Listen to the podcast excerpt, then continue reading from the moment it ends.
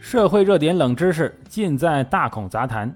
我是主播大孔威，欢迎收听大孔杂谈。二零零一年九月十一日，伊斯兰恐怖组织基地在美国发动自杀性恐怖袭击，劫持民航客机，撞击纽约世贸中心和华盛顿五角大楼，导致近三千人死亡，造成震惊世界的“九幺幺”恐怖袭击事件。不到一个月，美国开始空袭阿富汗，试图推翻包庇基地组织的塔利班政权，从此开启了美国历史上最长的战争。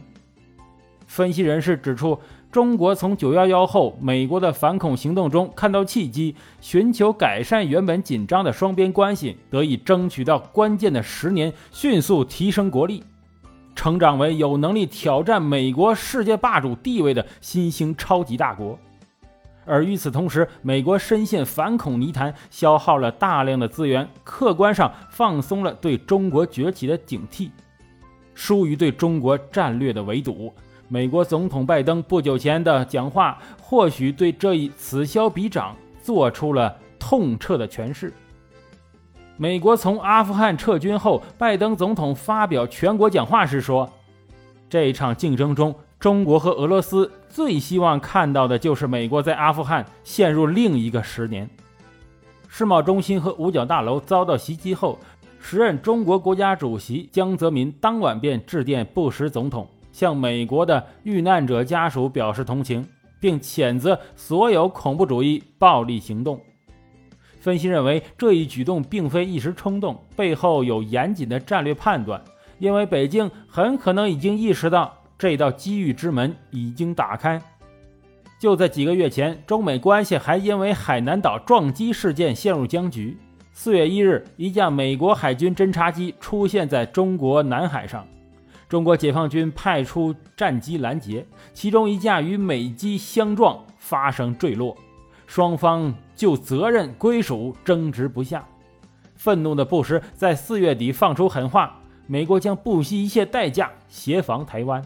此话一出，震惊各界，两国顿时剑拔弩张。两国之间的紧张关系并非单一事件造成。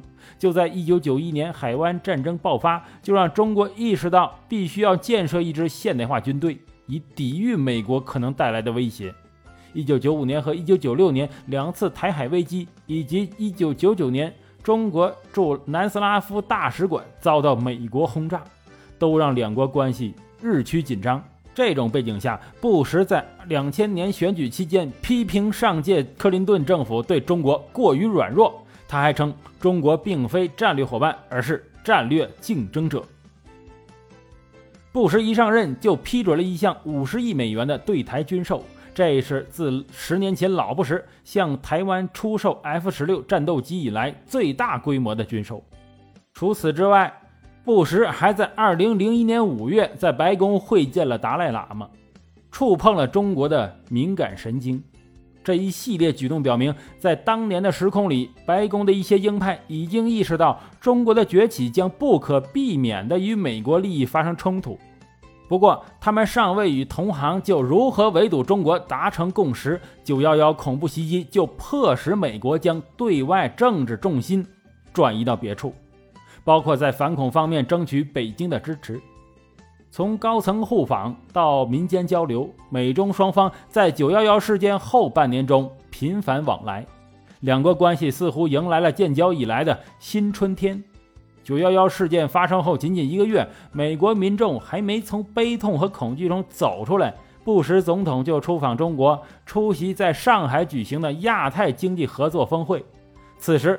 美国总统布什不再将中国称为战略竞争者，而表示将与中国建立建设性合作关系。几个月后，布什再次访问中国，与江泽民主席就双边、区域和全球性问题进行广泛讨论。次年，胡锦涛副主席和江泽民主席相继访问美国，就反恐、人权、导弹防御等问题与美国高层对话。中美外长级别的磋商也定期举行。